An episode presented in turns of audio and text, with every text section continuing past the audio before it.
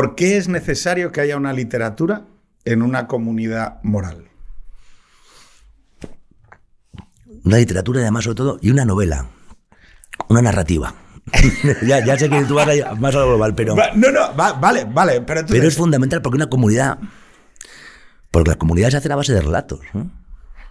Y que, claro, yo he empezado por la literatura porque, porque la Iliada eh, o, la, o, la, Odisea, es decir, la historia de la comunidad se cuenta a través de la literatura. Humberto Eco dice, ojo, nosotros somos nuestra memoria. El alma, o sea, el alma es nuestra memoria. Y la memoria de la comunidad se contiene en la narrativa. Pero porque se construye, ¿no? es, no, es, un, no es un continente, aparte que va guardando una memoria RAM ahí de lo que va pasando, sino que es que además la va construyendo. O sea, la comunidad, la civilización surge cuando alguien empieza a contar un relato que puede interpelar a una comunidad que creen más o menos y, sobre eso van construyendo las, las, eh, las, relaciones humanas, las relaciones legales, a través de relatos. La, la, la civilización es un relato.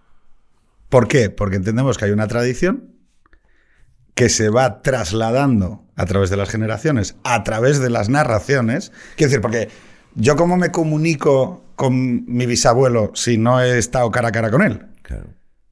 Pues a través de una narración o de una narrativa y a través de diferentes formulaciones narrativas. Claro, eh, tenemos eh, lo que decíamos, los poemas, la, historia eh, de Odiseo, la, batalla de Troya, todas esas cosas nos llegan, no nos llegan a través de grabaciones audiovisuales, no nos llegan a través de tal, sino que nos llegan a través de unos tíos que generación a generación se lo van contando unos a otros. Y van contando, y aunque sea a veces a la contra, esto, esto seguro que hablamos luego aunque sea a veces eh, eh, eh, poniéndole pegas a la, propia, a la propia naturaleza de esa civilización, la siguen construyendo. Hombre. pienso, por ejemplo, pues en, esos frailes de la, en, la conquista americana que llegan y escriben también sobre los abusos que da la colonización. Parece que están yendo a la contra de la civilización, pero es que la están construyendo así. Es decir, es, es muy... Yo, por ejemplo, estoy viendo algo perplejo esa mirada introspectiva que está haciendo Occidente, Roma, no sé cómo quiero llamarlo, eh, en la que empieza a negar su, es decir, en la que todo lo que es afín a la civilización es malo. Empieza a ver series o novelas de Roma y al parece, oye, joder, macho, Cartago, eso, aquello sí que era un sitio, ¿eh? Cartago y los bárbaros, eso sí que sabían vivir y tal. Y los romanos eran crueles, eran genocidas. tú hablas, de, tú hablas de el relato, la narrativa. Vale, si nosotros hablamos de una narrativa construida a lo largo de los siglos y asentada en generaciones anteriores, nosotros podemos decir que hay un momento en que hay alguien que recorre un camino que va de Jerusalén a Roma y a, eh, Atenas. Atenas, Roma y Jerusalén. Que más o menos ahí está la etapa de potencia de nuestras narraciones. Pero decías antes tú, la novela. Porque una de las herramientas que ha servido Es que, es que, es que la novela es Roma, fundamentalmente. ¿Por qué? Porque donde no hay Roma no hay novela. O la hay, o la hay muy mala. ¿Y por qué? Pues porque es quizá la, la, forma novedosa, es una exageración, evidentemente, decir donde Poesía hay en todos los sitios. Claro, no, y, pero claro, es que pero luego la novela la inventó España, ¿sabes? Porque, porque realmente la novela a, a Cervantes yo creo que llega a Europa un siglo más tarde. A la novela, igual que Shakespeare probablemente Aquí alguno se me enfadará, pero puede que sea superior a Lope y a Calderón. Pero, claro, Shakespeare, que es contemporáneo de Cervantes, no llega a, construir, el, el, mundo anglosajón no llega a construir una novela, quizá casi casi hasta Dickens, ¿no? Estamos. Y entonces el adelanto es Pero, ¿por qué digo que la novela es, Roma? Pues porque es el mecanismo de establecer ese relato que hemos dicho, ese relato compartido, ese relato civilizatorio, de la, forma que Occidente más lo ha, depurado es a través de la novela, que es una cosa muy compleja, una novela, y que, Pero que, está muy chulo. ¿no? Antes del Quijote, entendemos que el punto de inicio donde existe algo así llamado como novela, que luego adquiere, que tiene dentro teatro, que tiene dentro una poesía, que, que tiene, que Tiene, cuentos, fundamentalmente cuentos. Antes los cuentos, ¿no? Los cuentos son bastante más compartidos. Luego, luego hablaremos de diferentes tipos de novelas, porque luego, claro, hasta que llegamos a, dif- a- a novelas en donde se trata el desarrollo del hombre, o sea, cosas, y, y- y cómo las novelas nos impactaron a nosotros, a mí en, en concreto. O sea, yo tengo experiencias sensibles con leyendo novelas, decir, ¿qué coño me está pasando? ¿no? O sea, es decir, que, que esto cuando, que esto en la literatura, que es tan introspectiva, porque así como la música está hecha para ser compartida, la novela está hecha para ser consumida en, en intimidad, no está para hecha para ser ni Sí, siquiera sí. declamada. Pero, ¿por qué es lo que hace respecto de el antes? Es decir, porque así como la- la- nuestra civilización es un continuo, la novela significa que antes había otras cosas y que después hubo otras cosas. ¿Qué es lo que hacía, qué es lo que hace el Quijote que sea tecnológicamente novedoso a la hora de narrarnos cosas? Yo creo que es la, la superación del cuento, que es una cosa muy compleja porque el cuento es una cosa mm, fundamental, nuclear, en, en cualquier civilización, diría yo, no solamente la occidental. Y hay una superación del cuento y una creación del personaje. Borges decía aquella butad de, de que, de que Quijote era una gran novela en inglés mal traducida al español y tal, porque... sí. Pero bueno, esas son las gracias que hacía Borges. Pero en, realidad hay una superación del cuento, hay una, una depuración de construir personajes, de- de construir situaciones, de adentrar quizá lo que decía Baroja, ese eh, enmarcar el espíritu del hombre en el espíritu de su tiempo. Y claro, es que eso, eso tiene una, una cantidad de, de- Porque al final el mundo son ideas, y las leyes son ideas, y la economía son ideas. Y una novela con- contiene muchas y, muy bien construidas ideas. Para mí, ¿qué hace la novela? La novela permite, por primera vez, eh, es capturar a la persona en el contexto en el que está sucediendo la sociedad que la envuelve. ¿no? Es decir, tú entiendes cuando lees el Quijote la sociedad de aquel momento y aquel, eh, y aquel tiempo. Que es algo que luego se va a trasladar cuando lees La montaña mágica, cuando lees El lobo estepario, cuando es, vale, en, cuando tú lees esa novela de 1929 que te explica el diálogo entre dos personajes, entre lo que está viviendo, el, diálogo social que está existiendo entre los regímenes que están eh, declarando sustituir a la democracia y los, eh, y los defensores de la democracia, y ese diálogo se produce en una novela que te explica lo que estaba viviendo aquella sociedad en ese momento. Claro, para mí eso es, eso es lo que la novela aporta en cuanto a la narración. pero con eh, primero con la capacidad de entretener, de gustar, de disfrutar, el placer que es fundamental, es un arte. ¿no? O sea, el, el- el- No es un ensayo. El, trabajo de la prosa No es un ensayo. Ese es el tema, no es un ensayo. Es cosa que está, que, que tiene al menos la, la- la- la- no, no- no sé si la capacidad, luego si la intención de penetrar mucho más allá del cerebro y de, y de lo racional. Eh, pero, pero tiene, tiene esa capacidad y es muy compleja. Porque no solamente es, eh, entiendo, me explico más eh, la España del siglo eh, XIX si leo a Galdós o me explico más eh, eh, el, el periodo entre guerras en Europa si leo a las Mitford. Eh, no, es que también me explico más al hombre. Es que entiendo que en circunstancias terriblemente distintas, que casi parecerían en algunos casos de otro planeta, ¿no? Por, por su propia... eh, la tecnología nos ha separado tanto, ¿no? De, de- de determinadas cosas. Son naciones, son sociedades donde no existía la penicilina, por ejemplo, el dolor, ¿no? El- el- decir, pero, sin embargo, como uno puede entender y, y dejarse llevar por los razonamientos de, bien de Sancho, o bien de Quijote, o bien de las grandes esperanzas de, de Dickens.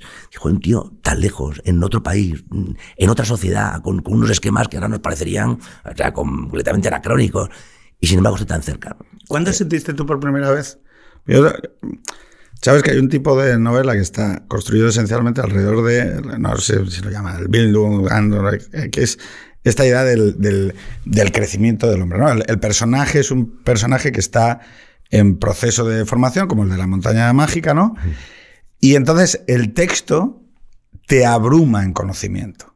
Que a mí esto me sucedió, yo recuerdo la primera vez que cuando de repente lees un texto que dices, hay demasiado, o sea, hay demasiado conocimiento puesto delante de mí como para que me resulte fácil abordarlo. Porque es que me acuerdo con el péndulo de Foucault de Humberto Eco, que de repente lo coges y dices, no me lo puedo creer. O sea, no, no puedo pasar de una página. que Humberto Eco era- claro, pero tú en qué momento descubres, a mí hay algo en la novela que me apasiona.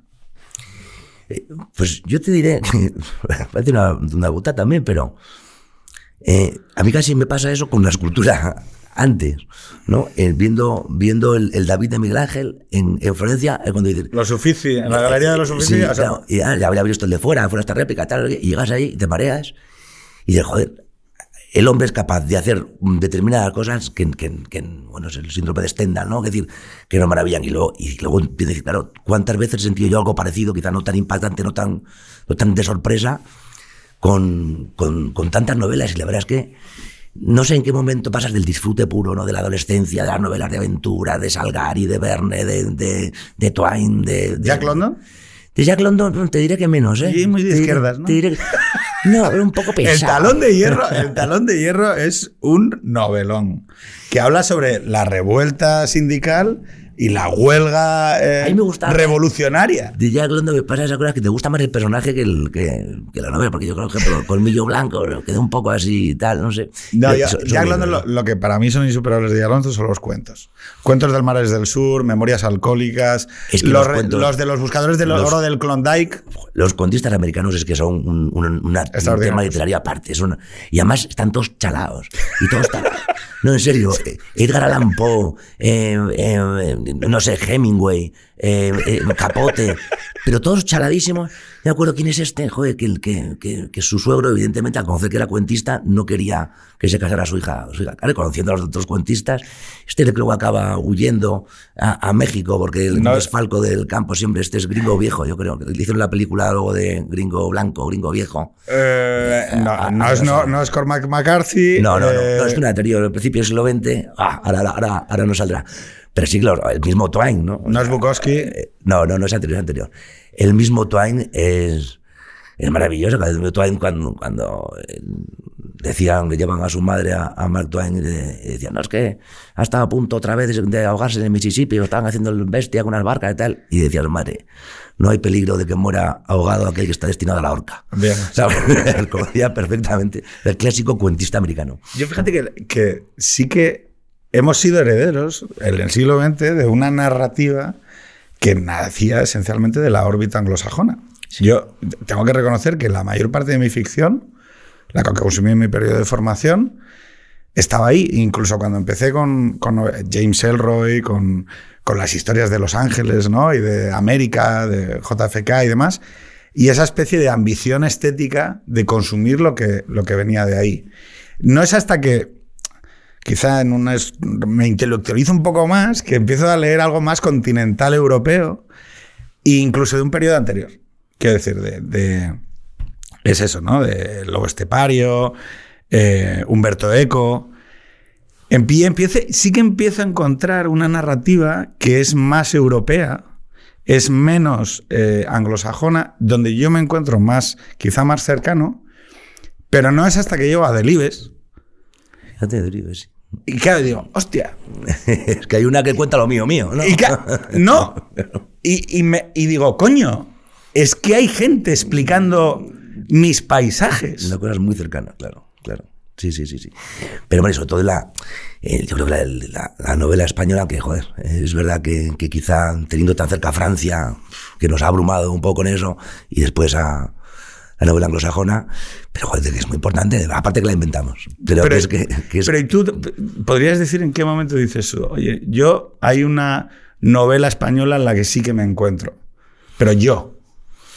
Joder, me cuesta difícil muchísimo, ¿eh? Y además es que voy a decir alguna más irlandesa, fíjate. o sea, Sí. Porque sí, no, porque... Sí, Dublineses. eh, eh, sí, eh, el anterior, el, el retrato de artista adolescente de Joyce es, es- es maravilloso. ¿Y ¿no? por qué? No sé, pero es, es esa edad, cuando me estás preguntando qué momento, pues cuando me desconcierto, es decir, me gusta hasta lo que no entiendo, ¿no? O sea, hay una página entera, hasta no he entendido nada y me ha encantado. Entonces tengo de- Mira, David Jiménez Torres, que es escritor y que, y que estuvo en, en estos micros, nos explicó, nos explicó lo de la voluntad de escribir, ¿no? Oye, pero ¿de dónde sale? O sea, ¿por qué te sale de repente y dices, me apetece? Y él dice, hay un momento que yo tengo como de, quizás es una reconstrucción mental y no real, ¿no? Mm. Pero hay un momento en el que estoy en Dublín, mm. acabando de leer por no sé cuánta vez dublineses, está lloviendo fuera y en ese momento entiendo que quiero ser escritor porque quiero provocarle a alguien lo que me ha provocado el texto a mí.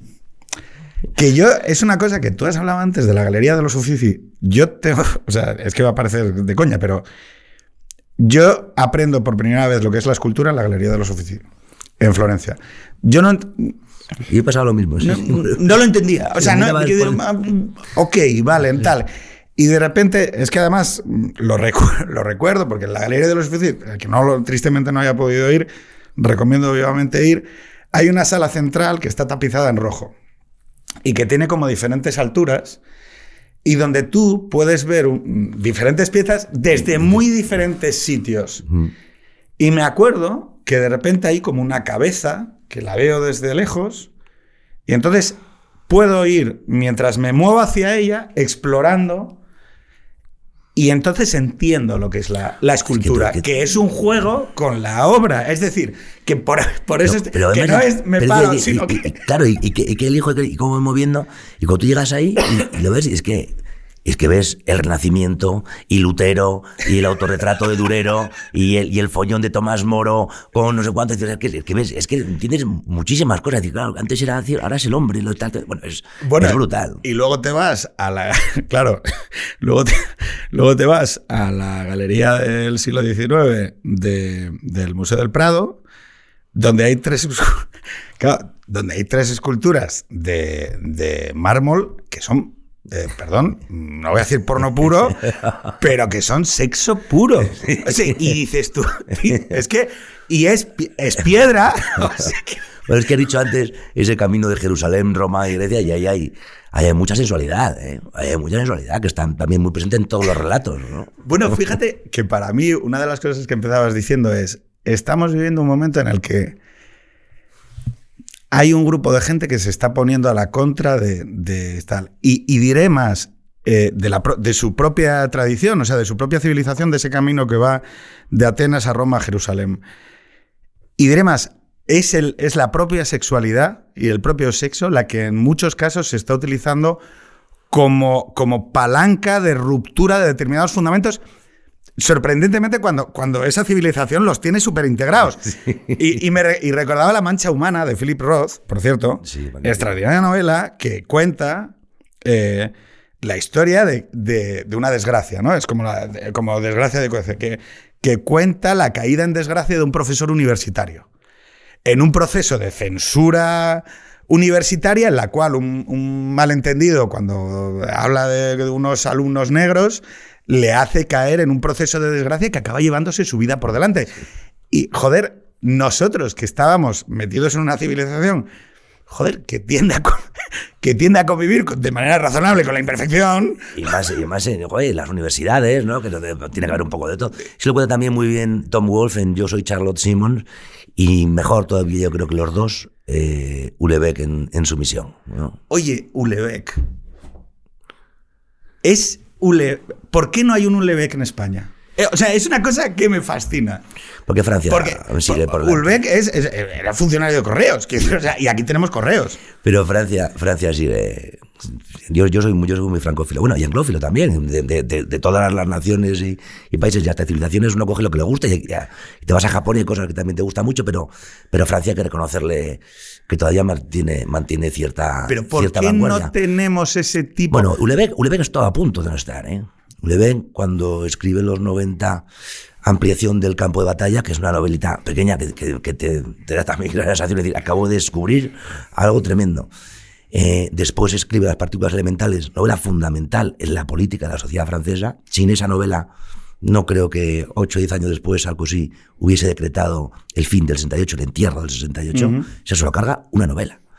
Es verdad que ya había el rum, es verdad que lleva el debate, pero... Aquí, aquí tendríamos el debate de si la novela es una consecuencia, es superestructura Ya, es causa sí, o consecuencia. Pero el hecho es que necesitamos una novela que lo represente. Exactamente. O sea, Es que me da igual, necesitamos una lápida. Efectivamente. sí, no, al- Algo se había muerto. en esta civilización Venga, está aquí. ne- necesitamos novelarlo. Necesitamos novelar lo que está pasando, ¿no? Y, y- Para que la Pero generación después, anterior- Ulbeck, Ulbeck, claro, Ulbeck es, una- es un diálogo entre generaciones, como decían antes perfectamente. Y pues Ulbeck, em, después de partículas elementales, donde se sienta en el banquillo.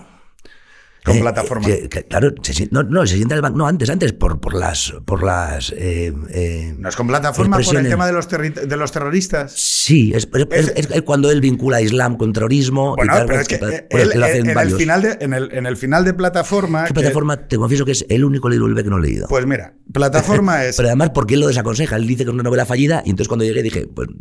Plataforma, muy sencillo, y por lo- la razón por la que le, le empuran es porque se da la puñetera paradoja de que él eh, dice, bueno, como, como la, el- la liberación sexual ha llegado, pues entonces los turoperadores Y se turísticos van a Tailandia. se van a Tailandia y, y la gente en Europa, como ya no puede tener sexo, porque el sexo ha quedado abortado después de la revolución sexual del 68, la gente de clase media se va a ir en turoperadores a hacer turismo sexual a Cuba, a Tailandia, a Madagascar, a tal. Y entonces, y se generará como un modelo de negocio. Y el hecho es que la plataforma acaba con unos terroristas, es decir, Una cosa unos- parecida a lo que- unos terroristas entrando con ametralladoras en un complejo y provocando un atentado. Y se dio la puñetera paradoja de que eso sucedió. Bueno, es que con se han dado esa, esa, esa realidad, pero él cuando le puran es por unas declaraciones, primero yo creo que de un protagonista que él, que él trata de, de explicar sobre el Islam. El Islam y también sobre, pero vamos, le sientan y lo que pasa es que y, y está en el banquillo y es, y es el, el- no es el infante terrible, es, es un tío que hay que apartar del parnaso literario. francés. Y sin embargo, eh, cinco o seis años Sobrevive. más acaba, ya, y acaba proclamado y le dan, le dan el premio Goncourt. y, y ya. Pero la segunda que le pasa a Oleven, cuando escribe su misión, y como sabes, es esa, esa ficción de que, creo que, es- creo que está orientado, yo creo que está en el año 23 o 24, ¿no? Está, que eh, piensa que un partido islamista moderado Que llega, ganar. llega a la presidencia Puede- francesa. ojo, pero puede ganar con, dice, pero sin ningún tipo de roce. Sí, sí, sí, sí, Porque no. la clase media acabará diciendo, oye, pues ni Bueno, tan es mal. que, es que hay personajes interesantísimos. Esa novela, alguno que es, viene precisamente del identitarismo antiislámico, que, se- que se, se ha convertido cuando ha dicho, pero es que Pero si piensa lo mismo que yo. Está más cercano a lo que pienso yo que lo que piensas tú, que eres un progre. Entonces, El, el profesor, que, que es magnífico. Pero bueno, curioso, es la influencia. Cuando eh, Charlie Hebdo, cuando entran los terroristas en Charlie Hebdo, el- la portada de esa semana, la portada que yace ensangrentada en, en ese ataque terrible, es la portada en la que sale Ulebeck vestido adivino riéndose de él. cuidado, que viene el islamismo. Están riéndose de él. Bueno, la paradoja ahí es, es, es brutal. El Ulebeck tiene que suspender, por supuesto, las presentaciones del libro, está protegido por el Servicio Secreto francés un tiempo, pero es tremendo cuando unos estaban riéndose de alguien que avisa, cuidado, que no es que avisa, no, que él ha creado una ficción eh, sobre qué puede ser eh, esa... Pues fíjate, yo te, yo te voy a decir cuál es mi hipótesis de por qué Francia tiene un Ulbeck, por qué tiene un panteón de los hombres ilustres. Nosotros también lo tenemos ahí en Cádiz, ¿no? Bueno, pero eh, ellos se lo toman en serio. Tú sabes que cuando dictamina la sociedad a tu muerte, dictamina la sociedad eh, intelectual, la élite intelectual francesa, que eres un hombre merecedor de formar parte del panteón de los hombres ilustres de las letras francesas, hay eh, un equipo de investigadores que recogen todo lo que hayas escrito en tu, en tu vida, todo, o sea, las cartas que le mandaste a María Luisa Manuela eh, pidiéndole, no sé qué, te lo recogen todo, se lo llevan al panteón como objeto de estudios porque entienden que has contribuido de manera La fundamental cultura francesa. a la cultura, a la, La lengua, cultura. a la tradición, a la, La a la nación. a la nación. Claro, sí, no se puede decir, pero es verdad. Sí, A la nación. A la nación. Es decir, porque la nación es sí. esa narración colectiva que merece la pena ser custodiada. ¿Por qué no, te- ¿Por qué no tenemos ¿Por qué no tenemos eso en España? Sorprendentemente, cuando tenemos una lengua que va, que va con una profundidad infinitamente mayor que el francés, o sea, se habla en el, en el... ¿Por qué? Porque una de dos, o no hay nación, que es- es una hipótesis, o puede ser que nosotros compartamos eh, una, una palabra con Gabriel García Márquez, con Cien años de soledad, con Vargas Llosa, con La ciudad y los perros, con los cuentos de Borges. Es decir, la- que esto es lo que no sé. O sea, y, lo digo con, con- con- con la razonable humildad de que no tengo ni idea. Nosotros, es nuestra nación el español. Y por lo tanto, los venezolanos son hermanos nuestros y había españoles de ambos hemisferios. Y todo el que hablase español en el mundo era nuestro hermano. O somos una nación medieval con 500 años de historia y por lo tanto él es el Quijote el que fi- configura nuestra identidad ¿no? colectiva y nuestra memoria. Yo no lo sé. Es, es una pregunta chula porque, eh, porque además no es una pregunta de decir, oye, vamos a Ojo, estamos en los Uffizi, estamos en Florencia. pero Yo, yo voy por Florencia y digo, pues esto es mío. O sea, que. Hombre, si vas por Sicilia, que te cuento. Vas por Sicilia y es España. me gusta más Sicilia que Holanda. De largo. O sea, que, por favor. Pero fíjate, si trasladamos esa pregunta que haces, vamos a trasladarlo a- a- al mundo francófono como hacíamos antes, y decir, ¿es Francia la lengua, esa que, que cuidan tanto? Porque, ¿cuál es, eh, dónde, a ver, ¿cómo lo digo esto? ¿Qué civilización habla mayoritariamente el francés? No es europea. Ah, bueno, vale. Tú a lo tuyo, tú a lo del Islam. Ojo, No, no, pero me refiero, pero, pero no por Islam, sino porque estamos antes de novela. Es decir, claro, lo que pasa es que eh, se habla, habla español 700 millones de personas que entienden muy bien la galería de los Uffizi, eh, el Quijote y también eh, a Dickens, ¿eh? También lo entendemos muy bien. También lo entendemos muy bien. ¿Crees que es el mismo a Shakespeare, de- a Shakespeare me- no, pero a ¿Crees Dickens que- lo entendemos muy bien. Sí, pero por, por, por, por dónde es, de dónde es Dickens dentro de esa cultura. Pero, pero para mí, quiero decir, eh, esa narración colectiva que nos contamos y que nos llega y que, y que, y que espero que mis hijos un día recojan, y, que, y que se sigan enriqueciendo con, con Dickens y con, Tom- y con Hess y con Mann y con Coetze y con, y con Humberto Eco y que sean capaces de enriquecerse con ello. Ojo, no sé si, si nos lleva también a Nepal o, o a Japón o a Tokio. No lo sé. O sea, y, yo he intentado sí. leer cosas. Sí que nos lleva, sí que nos lleva, de verdad. Claro, que Sí, es que o sea, tú, tú- tú- pero, pero si lees también a, a Chateaubriand y, y, y a Belloc, y al final acabas también en, en, en Mishima, ¿no? O en, o en Kenzaburo, ¿eh? Macho, ahora, no te gusta Karate Kid. ¿Por qué hablo no de.? te gusta ¿Por qué hablo de.? eh, porque- Pero no te gusta Karate Kid. Karate Kid es un, es un cuento de Kenzaburo, ¿eh? Es un cuento de un premio Nobel japonés. Vale, yo te digo, eh, yo te digo exactamente lo que, lo que a mí me sucede. Yo, cuando soy pequeño, mis padres, eh, yo tuve el enorme privilegio y la enorme suerte de vivir en una casa en la que había 4.000 libros. Es una suerte. Pero, y tú dices, ¿eso era suerte porque existían los 4.000 libros? No, era suerte porque existía el padre que compraba 4.000 libros y los leía. ¿no? Y que, probablemente algunos también lo habían trasladado y tal. Y Entonces, sobre todo que los niños tenían cerca libros. Es decir, no uno que le van en el colegio, que es este. No, que, que eso, eso es criminal, macho. No, Pero pero que lo que iba- este y ese libro no te gusta y te has peleado con la literatura para siempre cuando tienes 12 años. ¿Eh? Yo es que soy muy Y- poco. y- y- de lo de que te manden a leer, soy bastante. No, no, yo soy- Ah, Quiero decir, puedo. puedo o sea, a mí lo de que. Y tienes que leer esto. Y yo pensando. ¿Pero por qué esto? Pero ¿por qué si para mí la lectura es un, es un placer, es un disfrute? O sea, tienes que leer, vale. Lo que me la gana. lo que me dé la gana. ¿por qué no hacerlo así? Oiga, mire, mire, le voy a poner 50 libros. No, y luego- y usted. luego hay una manera que yo, yo, joder, cuando hablas, es que poca gente, no sé si docente, pero en- con escritores yo creo que hay casi unanimidad de decir, oye, obligar a un niño de 14 años a leer el Quijote es, eh, estamos, es producir enemigos del Quijote año tras año, pero ¿por qué? Totalmente de acuerdo. Y claro, a los 14 años yo lo leí, y digo, eh, fue- lo leí, lo arrastré. A los 25 años ya no podría, no podía dejar de leerlo. Una y otra vez, además. Ojo, estás hablando de una cosa que a mí me pasa con 100 años de soledad. Y yo de repente Yo, a yo, yo, yo no he crecido suficiente todavía para leer 100 años de soledad que me guste. Bueno, pues no, pues, a mí me pasó 17 Claro, de día, pero tienes un 100 años de. Joder, qué coñazo. O sea, qué puto coñazo. Pero no ¿por qué, y Manolín, no sé qué, y tal. Y yo pensando, hostia, pero esto va a seguir así todo el rato. No, ¿por qué tal? Oye, lo cogí con 28 años. Y de repente me pongo un verano. de- lo- pero ojo, también por esto que acabas de explicar tú. Porque en mi casa, en casa, en mi casa familiar, en la de mis padres, había libros al alcance de la mano. Es decir, había tantos libros que había libros por los pasillos. Ojo, recomendación a la gente: los libros en los pasillos quedan muy bien. Es decir, Fenomenal. hay unas estanterías pegadas a la pared que metes ahí te caben Y mil libros pasas, sí, sí, y, sí. se- y, en mi casa. hacer así. Sí, sí. Lo mismo que las bibliotecas municipales, otro gran sitio, maravilloso, Magnífico. al que hay que llevar a los críos. Mira, pero no para nada. O sea, no lo o sea, déjalo caminar y, y coger libros por la portada. Claro que coges libros por la portada. claro que sí. Y, ahí, oiga, ¿no? y a ver qué es esto. Y no y, sé y qué. te crees que es un cómic y luego, eh, pues te Y luego llegas a la parte de novela erótica y dices, bien, bien, bien, bien, bien. O sea, no, pero, por cierto, ha desaparecido la novela erótica. Sí, por falta de calidad.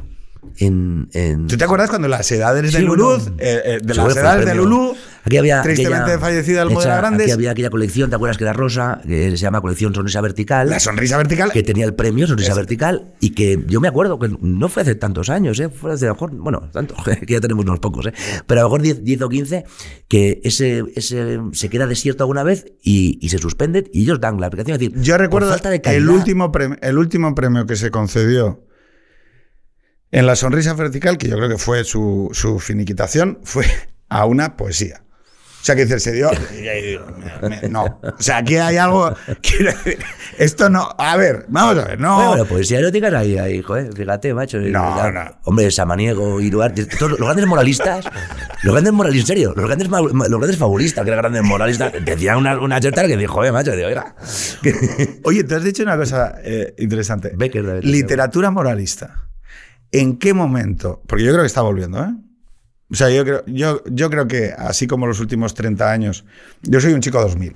Yo nací en el 80 y llego a, la- a los 2000 con 20 años, a drogas, pistas de baile, sexo a tutiplén, o sea, si había consentimiento como si te follabas un hámster, o sea, era una cosa muy, muy salvaje.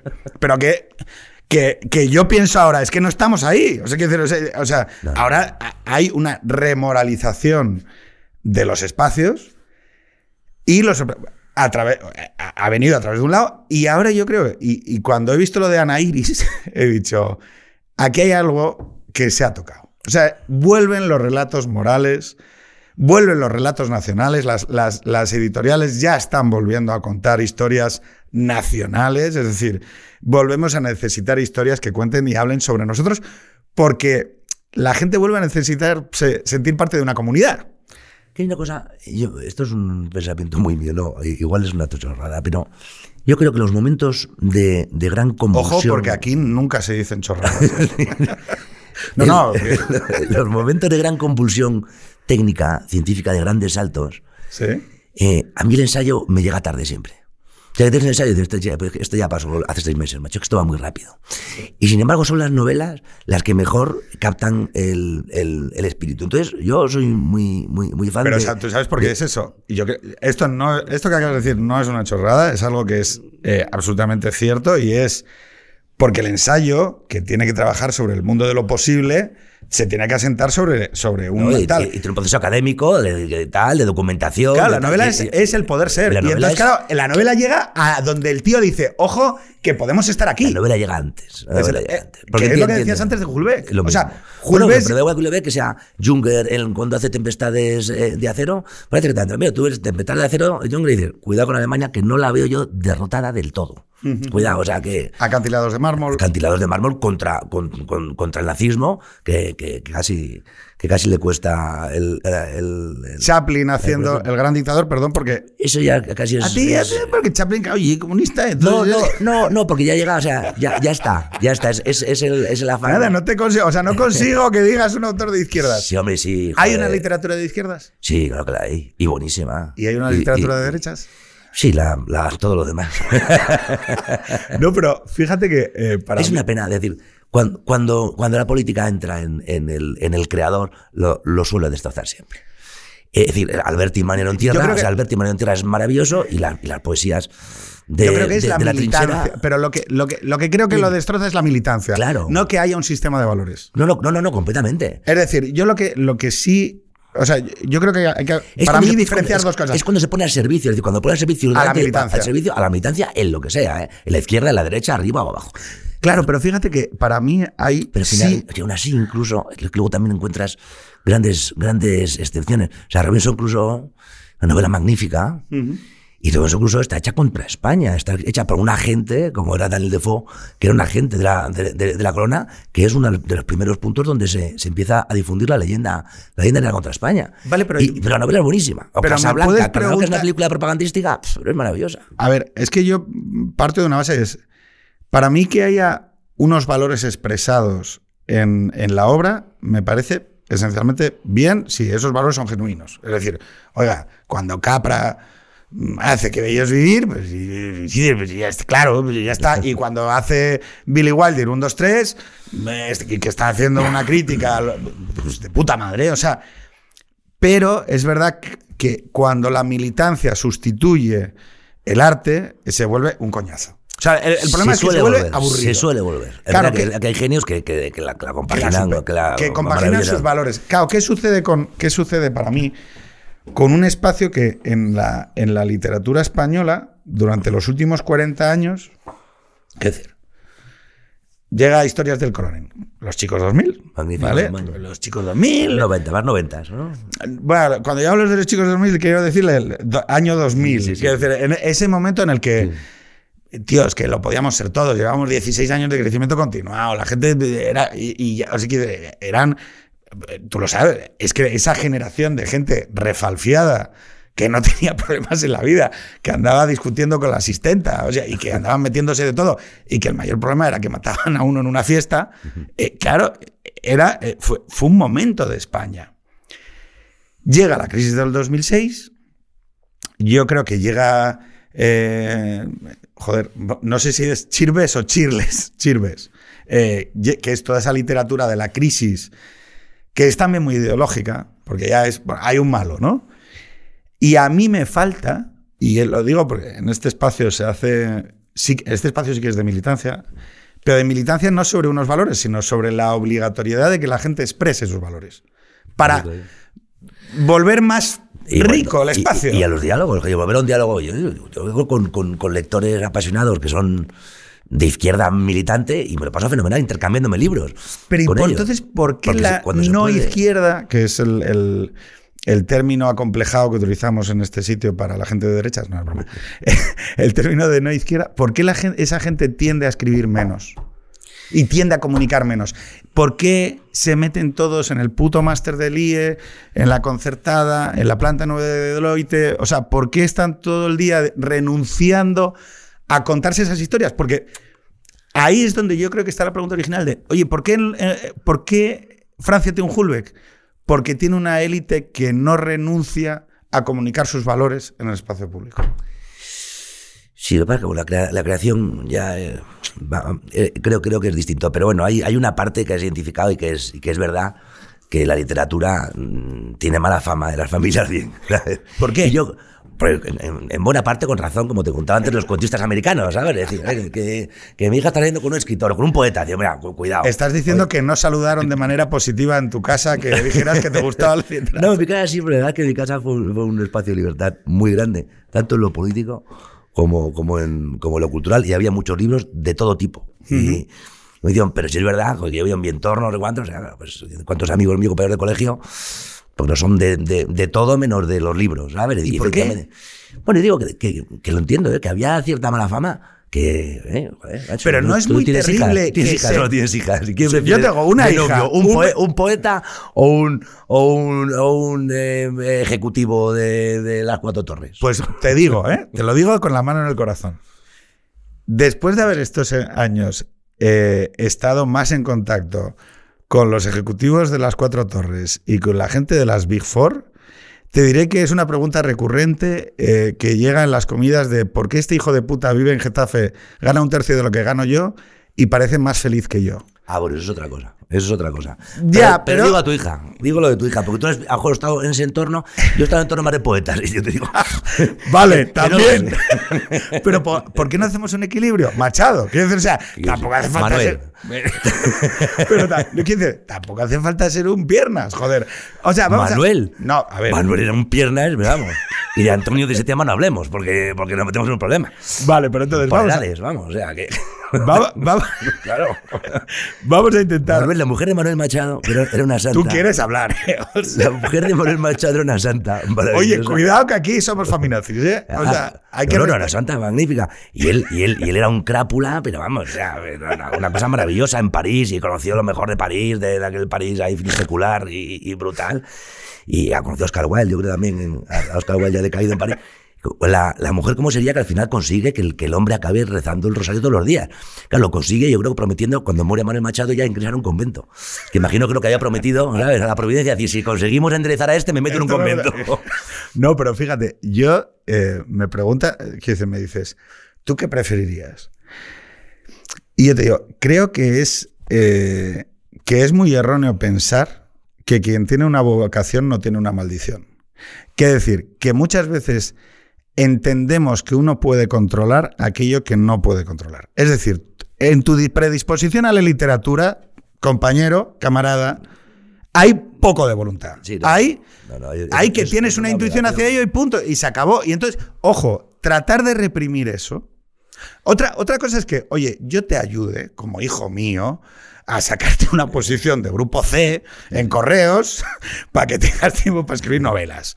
Porque igual, igual esa es la manera razonable. Razonable, hombre. De ahí, fíjate, en Francia, ¿cuántos funcionarios han sido grandes? o sea, quiero decir, en vez de tratar de convertir al guaje de una manera inútil y absurda en un, en un eh, contable ni de tres, que el chaval va a sufrir como un cabrón, es, Bueno. oye, vamos a ver, tú búscate tecnológicamente la manera de que el tío no acabe en la mendicidad.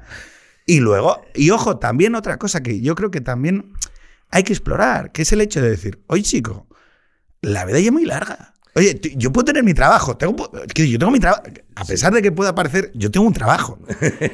¿Qué decir? Tengo un trabajo con, un- que trae un salario a casa y luego hago, hago mis mierdas. Hombre, claro, pero fíjate, pero fíjate cuánto diplomático, cuánto funcionario, sobre todo en Francia y bueno, en España también, un diplomático magnífico hemos tenido. Que yo ya esto, y ahora ya, mira el Marqués de Tamarón, mira Agustín de Foxá, mira, o sea, o en, o en Oye, Francia, chaval, ¿te o en Francia la el mismo- música? el mismo Wismans en, en- en Francia, que Wismans, es, ¿te acuerdas sobre el que trata la, la novela de, que estábamos hablando antes de, de, de? Es un estudio sobre Wismans, que es un, es un autor del naturalismo que acaba con el naturalismo por exceso. Lo lleva a tal, a tal extremo que al final Zola le acaba diciendo, a ti solamente te queda la cruz o la pistola. Maravilloso. Pues, claro, son funcionarios que luego tienen su tiempo, pero a mí se rechazó la literatura y tal. Oye, pues en España hay funcionarios. eh, Claro, por eso que, fíjate, pero, pero te digo que como prevención no me viene, te, te- prometo que la entiendo. O sea, mira, creo que era eh, Chekhov, otro grandísimo cuentista. Los cuentistas son mi debilidad, pero Chekhov, el que le, el que le pregunta, decía, eh, quiero ser escritor, ¿qué hago? Y le dice, creo que es Chekhov, ¿eh? le dice, si puedes dejarlo, déjalo. Exactamente. Pero Sí, no lo puedes dejar. Claro, pero, pero antes de la pregunta, ¿puedes dejarlo? Eh, Bueno, pues déjalo. Claro, Tiene pero- que ser algo que no puedas dejar. Mira, pero yo creo. Hay un vídeo muy, muy bonito de Matthew McConaughey, que es este actor conservador eh, tejano, que viene de una familia de pasta, de abogados y tal, y que entonces el padre llega y le dice al Matthew este, oye, mira, que, que quiero ser actor, actor. Joder, y el padre tiene una actitud inteligente que decir, bueno, si mi hijo, que es una persona más o menos estructurada y razonable, quiere ser esto, bueno, pues vamos a ver de qué manera se puede hacer. Yo tengo, yo tengo no por, no por falta de verdad en lo que cuentas, una especie de prevención contra esta idea flamenca, muy gitana, de que al arte se va a sufrir y de que entonces hay que ir a ser un alcohólico, hay que ir a ser un putero, hay que... Eh, mira, eh, no, sí, o sea, sí entiendo el sufrimiento. Entiendo, o sea, entiendo que en el arte hay una dimensión sobre el sufrimiento eh, fundamental. Pero ojo, no creo que, y además yo creo que el flamenco, que es la típica, eh, digo esto porque eh, precisamente uno de los últimos premios de flamenco hablaba en contra de esto, de decir, oye, bueno, yo tengo que cantar, quiero decir, no tengo por qué andar metiéndome caballo, ni tengo por qué tal, o sea, y, y puedo hacer una interpretación flamenca sin necesitar eh, vivir en las barranquillas, ¿no? Entonces, sí que creo que, por ejemplo, la clase media y sus valores, los paus, por si te suena un poco por dónde voy a ir. los paus y los valores de los paus y los valores de la, de aura mediocritas, es decir, de la gente que aspira a una vida moderada, están muy infravalorados y están muy infrarrepresentados en el espacio público precisamente porque somos los que vivimos en los paus, los que vivimos en las urbas, los que muchas veces no hacemos el esfuerzo. Bueno, también yo creo que hay un tema de, educación, que probablemente estamos en lo mismo, no sabemos qué es antes, si es causa o es consecuencia. Pero yo creo que, que la, educación. ¿Crees que hay una esfera simétrica? Francia tiene dos horas de un programa de televisión sobre libros en prime time en una Dos horas.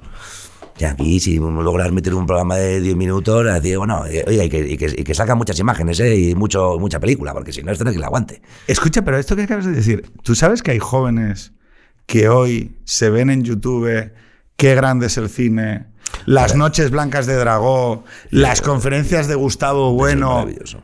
Eso es maravilloso. Claro, pero, pero entonces Ojo, no, es, es, una de mis grandes peleas, ¿eh? Es una de mis peleas. yo creo que decir que no puedo echar la culpa a todo a. O sea, eso de España, es que España, no, España no. España, si hace las cosas bien, también se saldrán las cosas bien. Como en todos sitios. Claro, pero para eso, es decir, para que haya productos para la élite, quizá tenga que existir una élite autoconsciente, una élite nacional. claro, si existe algo así como España, debería haber una élite nacional que reclamara productos ambiciosos estéticamente, ambiciosos intelectualmente, que representaran la verdadera pluralidad del todo nacional. Quiero decir, que, oh, que no hablaran solo de Madrid, que no hablaran solo de... Que ojo, que, que hay mucha literatura por ahí de muchos sitios, porque España es muy grande. Sí. como... No, y que, y que ni, ni, ni, solamente de un lugar, ni solamente de una edad, ni solamente de una sensibilidad, sino de todo. O sea, está hablando de, tú eres 2000, está diciendo, los 90 los 2000, fíjate en, en Bueno, 2000 en literatura, en madurez, en literatura, sí, bueno, eso, en literatura americana o en películas americanas que vienen de, de, de libros, pues fíjate cómo, cuántas veces se retrató esa generación tuya. Y ahí no, ahí no había mucho que retratar, tampoco, como la mía. Es decir, que, que, no había grandes guerras, no habíamos ido a las guerras, ni tal. Había que, había, que poner no, una cosa muy rara que era el vacío. Ay, y, y, eso poner ahí, bueno, secretos lo hacía muy bien, los secretos me refiero, y Woody Allen también, pero era complejo, ¿no? Fíjate que, que esa, ese tiempo del vacío, que es el de la, sociedad contra sí misma, ¿no? Es decir, que, que hablabas antes del inicio de es donde empieza ese proceso. Ya no hay un otro. Europa, Europa se construye también en parte en la existencia de un otro, ¿no? En los momentos que ya entramos en ese vacío en el que ya no está la Unión Soviética, Hemos, hemos, renunciado a los grandes referentes humanos. O sea, ya ni, ni, ni, ni santos, pero ni banqueros, ni, ni guerreros, ni. No, no todo es mentira. ni, los padres. Paso, no, paso, no. paso. Claro. fíjate, el no, este, ese no generacional que en el 68 se, se escenificó con muy buena música y bastante buena novela, yo creo que peor cine. Eh, y pero musicalmente fue espectacular, ese era el no, era el graduado, ¿no? Eh, ese no, a los 80 se, se traslada a un, a un paso. Y es el paso lo que está en la novela, está en la música. Paso, es que no. Claro, es dificilísimo. Hoy le pego un bofetón a esto. No pasa nada. Eh, es dificilísimo. Eh, por ejemplo, eh, Beautiful Girls, ¿te acuerdas de, de Tem Dam? Totalmente. es un peliculón brutal y es contar nada. O sea, que pasa el la vida de Laura. Que tenga 30 años y que. la vida. sigue, sigue el que no madura, sigue el que quiere ser artista pero no se atreve. Pero ojo, esa crisis existencial, que, son, que es verdad, que, que es ¿De qué va la existencia cuando no hay una gran causa? ¿Vale? Que es nuestro reto, es, bueno, pues entonces de consumir drogas, ¿no? Que, es un poco, los chicos 2000, el Cronen, eh, eh, llega el éxtasis, que es una droga cojonuda, ¿eh? y entonces la, lo combinamos recreativamente con música de baile electrónica, y entonces llega la clase media y dices tú, joder, hostia, y, y además había curro. Y, yo con 26 años me compré, con una nómina, me compré un piso. o sea que, claro, y dijimos, hostia, hemos llegado, hemos ganado. ¿Y ahora qué hago? ¿Y ahora qué hago? Claro, y el pacto fundamental de aquella sociedad, que es, eso sí que era el paradigma, ¿eh? era libertad individual, tú haz lo que te pete, y bienestar económico. Sí, sí. Claro, pero eh, los chavales como Arturo, que no es de, tú eres del 91. es que la diferencia entre este chaval y yo. Son tres décadas. Yo soy del 72, el 80, el 90. Claro, tú cogiste la parte buena del jamón. No te A creas, mí ya no me creas. empezó a tocar la parte un poco más reseca, pero cogí jamón. Sí, porque- Pero aquí Arturo, Arturo, Arturo, Arturo, con 26 años, de repente hace así y dice, hostia, la crisis financiera. Y estos los han llevado todos. Y mira El- y dice, y estos tres canallas se lo han llevado todo. Y en el 2014, y en el 2014 dice, oye, eh, el sistema de partidos... Y, y entonces en el 2017 la Constitución hace... y luego, bueno, eh, eh, alguna cosa ojo, tampoco decir, las libertades Ya me hubiese gustado vivir a mí alguna cosa a los 20 años. Bueno, bueno, y las libertades individuales. Y, oye, y las. No, pero bueno, oye, las libertades individuales. Y llega el COVID. Y las libertades. Y te dicen, oye, ¿sabes qué? Que, mira, Tampoco, que que te vas a quedar en casa. Claro, ¿dónde está la novela que cuenta eso? Bueno, has citado antes a, a Nairis. Hay una novela muy buena de los 90 que se llama La calle de la luna que te voy a regalar, que también habla un poco de, de ese vacío. Y, y creo que Anairis ha cogido una parte muy pequeñita, ¿eh?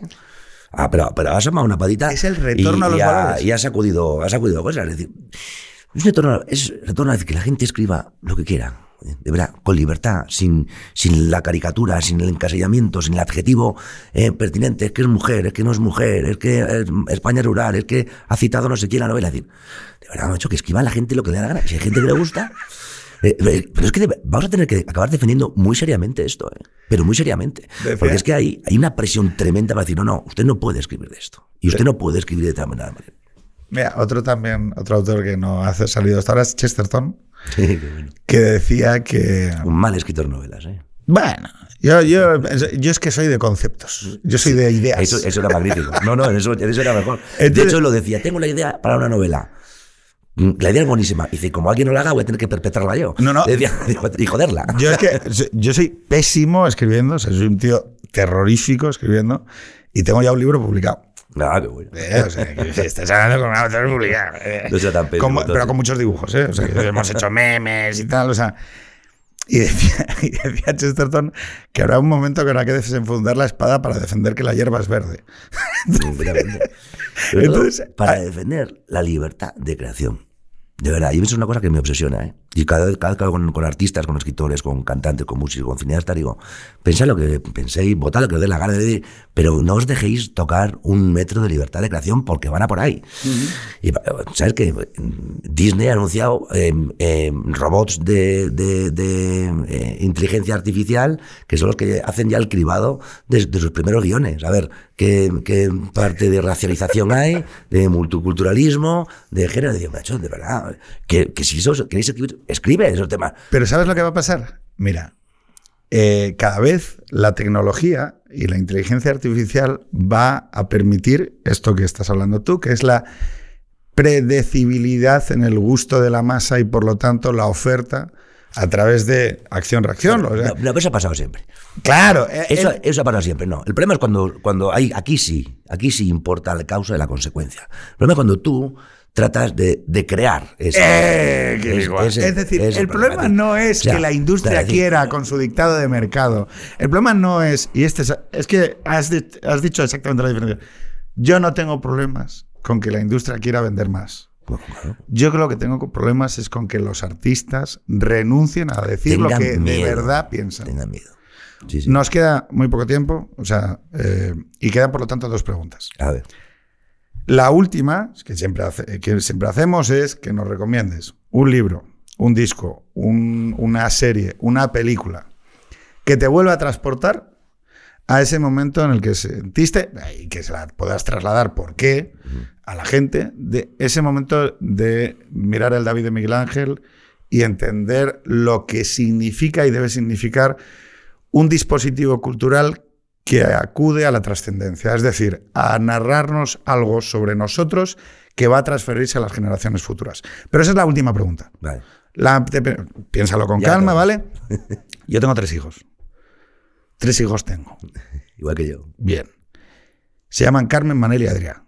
Carmen tiene nueve años, Manel seis y Adrián acaba de cumplir cinco. Creo que divertida casa. La mejor. Además, casa abierta, con amigos, los amigos para ellos. También. Ya cuando empieza a cumplir 15, 16 ya empieza... Voy a abrir la, la guardilla. Voy a abrir la guardilla para... Te odio. Tira para arriba la guardilla y bajas en cinco años. ¿Mandarías a mis hijos a defender con su vida esa idea abstracta llamada España si se produjera una invasión en las Canarias? Esta pregunta de director de literatura. Vamos a hablar de o sea, ojo, es una pregunta que va a responder Ana Iris y que ha respondido otra gente aquí, que es si mandaríais a mis hijos a la guerra. A los tuyos, no a los míos. A los míos. no, a los tuyos. Pero eso es una trampa. A los míos cuando fuesen mayores de edad. ¿Mandarías a Carmen con 18 años al bordo de un F-35 a defender las Islas Canarias? Bueno, yo creo que, el, que las comunidades, solamente en la realidad de esto, y las comunidades que no se defienden desaparecen. O sea, que mandarías a, mandarías a mis hijos a defender las Canarias. Me parece muy bien. De, de, mí, iría yo primero, ¿eh? no, es que existe la duda. A ver, no, no, eso no es un tema, ¿eh? Murcia, sí. Es un tema. o sea, Murcia sí. Pero Canarias. No, no, macho, Canarias. Canarias sí, es sí. La o sea, patria de Galdós, ¿eh? La patria de Galdós. Bueno, ya, chico, eh. me mandas un par de. O sea, tú, tú por Canarias, manda, o sea, quiero decir, los mandarías. Por la idea, sí. Los liderarías incluso. Por la, por la, idea, sí, sí. Que al final es la idea, es la idea de Roma y la idea de la novela también. Vale. Y última pregunta. Eh, ¿Qué recomendarías a la gente que nos está escuchando para que se puedan trasladar a... Estamos en el mundo series. Yo te iba a contar un rollo de las series, cómo las series están encajando, encajando mejor la, las novelas. La serie me interesa mucho porque las novelas, que son muy complejas, como decíamos antes, en la película se quedaba... No caben en dos horas. No caben. No, las películas son cuentos. Exactamente. Y, y, sin embargo las series están dando una nueva vida a la novela muy interesante. A mí eso me interesa y me gusta mucho. Por ejemplo, de una serie que no viene a novela, porque es directamente el, el, el joven papa, que después de la grande belleza de Sorrentino, el joven papa es una serie para reírse, además muy divertida. Pero también porque le pasa una cosa a la serie. La serie puede cambiar de narrador o sea, quiero decir, te permite bastante más juego que la película y sus dos horas de metraje, hora y cincuenta. En la serie yo he visto recursos estilísticos desde cambiar el narrador, cambiar de personaje, cambiar la centralidad. Lo que puedes hacer una novela. Y ojo, que, el poder consumirlo de manera espacial, es decir, espaciada, que haya un espacio. es, muy difícil comerse 300 páginas de novela eh, de una sentada. de una sentada, bueno, algunas sí. ¿eh? Algunas, Yo solo lo he conseguido con una. Eh, porque tenía un examen al día siguiente. y entonces tenías que leerla. Y entonces me fui a una biblioteca. Esto es fucking real. tenía un examen al día siguiente. Llegué a las 9 de la mañana a la biblioteca me fui a caminar por los pasillos y cogí Sueñan los androides con ovejas eléctricas. Ah, bueno, qué bueno. Se da la paradoja de que ya me la había leído. Pero toda la colección de cuentos de Flickadier, porque son cientos cuentos. No, no, no, no, no, la novela de Blade Y entonces me llevé la novela y me puse a leerla en vez de estudiar, que era lo que tenía que hacer. No, pero decías recomendar El joven Papa, John El joven Sorrentino me parece que es espectacular. La gran belleza. La gran belleza, pero de, de novela, tú eres asturiano, me has dicho, ¿verdad? Sí. Pues entonces asturiano, uno de esos impactos. Elena o El mar del verano de Julián Ayesta, de, tío de Gijón, espectacular. Novita muy pequeñita, Elena con H. Elena o el mar del verano de Julián Ayesta, creo que la tiene acantilado. Y esa ya te la, te la regalo, te la voy a mandar. Vale. Una última pregunta porque me quedo con la duda. ¿Crees que el personaje de la gran belleza es un personaje que se redime en la narración? Porque yo siempre tengo la duda.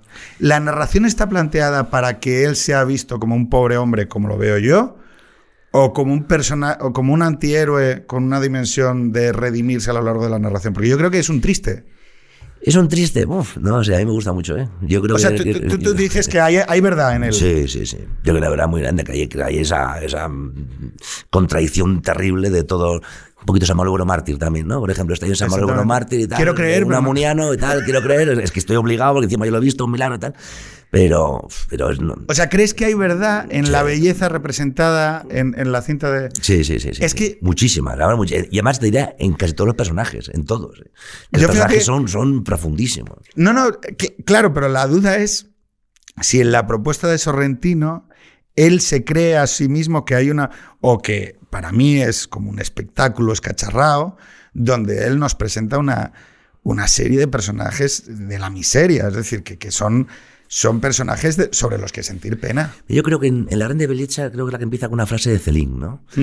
Fíjate que hay, hay cierto positivismo ahí que acaba en un nihilismo muy, muy raro, creativo, que va de Celine a, Sorrentino, pasa por, por Lebec, o, o, hablábamos antes de, de Wismans, que a base de, de deconstruir y a base de no sé cuántos, acaba tocando verdades muy serias. Claro, es que. Es decir, esto es mentira, esto es falso, y esto. Es que cuando- Pero claro, empiezan a decir, y, y se acaban a- a- aferrando, ¿sabes? Que Ulebeck, el, el personaje de Ulebeck que hablamos antes de su misión, Ulebeck decía que tenía pensado al principio de la novela convertir lo que se acababa convirtiendo al catolicismo. Y hay un momento que casi parece, cuando va a una, una romería de jóvenes y queda y tal. Es decir, pero luego decía, luego dice Ulebeck, no pude. ¿Por El no único personaje que para mí, y esto lo someto a interpretación del público, y si no que la gente discuta en Twitter a través de ello, pero el único personaje que para mí Sorrentino en La Gran Belleza trata con, con humanidad genuina y verdadera es el, el ex marido, o sea, el, el- el marido de la examante del protagonista. Ya, es decir, sí, sí. que es el único que dentro de sí atesora una emoción verdadera y genuina de, aun sabiendo que mi esposa te quería a ti, yo amé de verdad a mi esposa. Pero hay, pero hay amor, aunque no sea en ese momento el secretario de Estado, el, el- el futbolero, cuando le, mandan a seguir y parece que está en una casa de citas y donde está entrando es a cuidar a, un- a, ese, a ese niño, ¿no? Claro, pero, eh, es, es un amor también ahí, joder, que, que dices. pues, Y, y yo ya estaba pensando mal de ese tío porque es, porque Es es, verdad. porque es un No, razón, Vaticano, qué, pero te quedas como, tío, joder, es un tío. Vale. que ahí donde pasa las noches es ahí. Elena o el mar del verano, de Julián Ayesta. Y el joven mm, papa. Pues, señores, un verdadero placer, Kiko. De verdad te lo digo. O sea, me he De quedado. verdad, yo me he quedado con ganas de, de seguir. Ojalá Pues más seguramente de en estas cosas. 2022 hablamos sobre el nuevo panorama en la novela española, que yo creo que va a cambiar. Fíjate lo que te digo. A ver si es verdad. Señores, hasta la semana que viene. Hasta luego, gracias.